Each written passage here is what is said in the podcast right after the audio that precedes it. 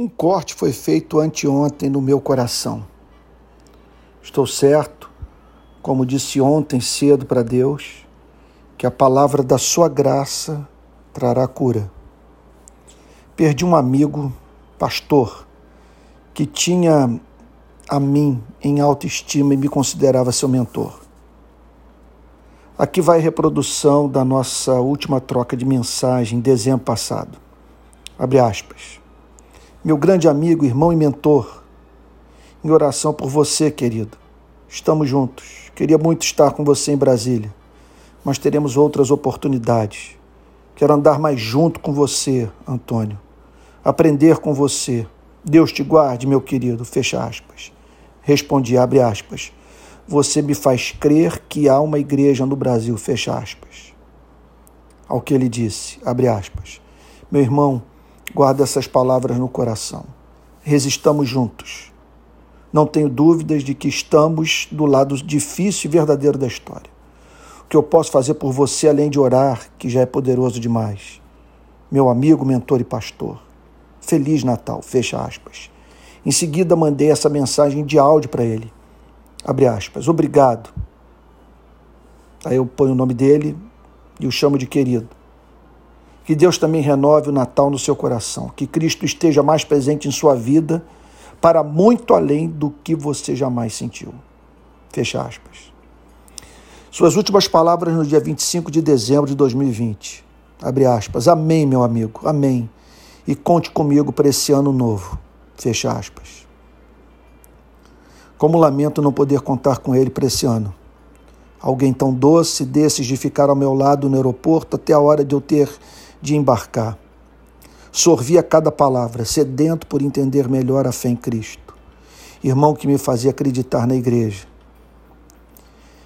Infelizmente, ele decidiu abreviar sua vida. Acabei de ler sua carta de despedida. Sofria como sofro pelo estado espiritual das igrejas do país.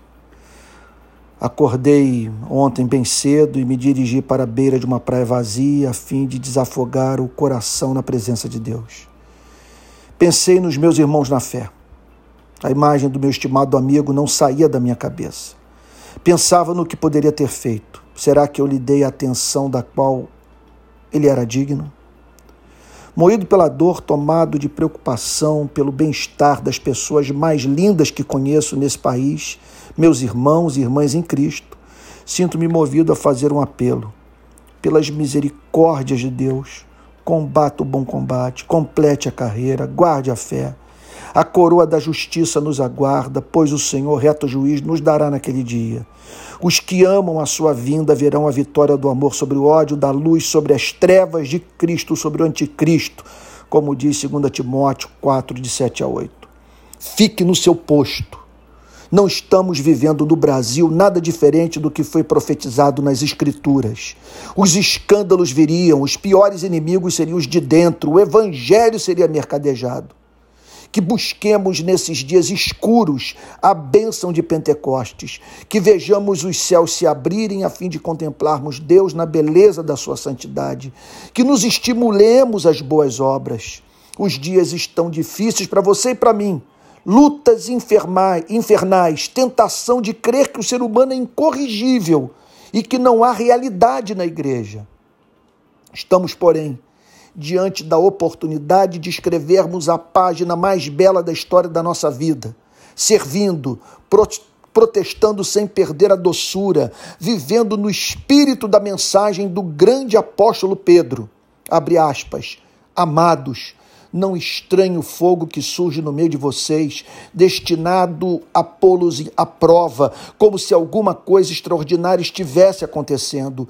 Pelo contrário, alegrem-se na medida em que são coparticipantes dos sofrimentos de Cristo, para que também, na revelação da sua glória, vocês se alegrem exultando. Se são insultados por causa do nome de Cristo, vocês são bem-aventurados, porque o Espírito da glória, que é o Espírito de Deus, repousa sobre vocês. Que nenhum de vocês sofra como assassino ou ladrão ou malfeitor, ou como quem se mete na vida dos outros. Mas se sofrer como cristão, não se envergonhe, pelo contrário, glorifique a Deus por causa disso. Primeira Epístola de Pedro, capítulo 4, do verso 12 ao verso 16. Irmãos, certamente não teremos descanso nessa vida. Ela não foi designada para essa finalidade. Sabemos, entretanto, que grandes avivamentos são antecedidos por severas provações. Permaneçamos firmes na luta. Repito, sem perder a ternura. Em breve, Deus vindicará a glória do evangelho do seu único filho. Cuidemos uns dos outros.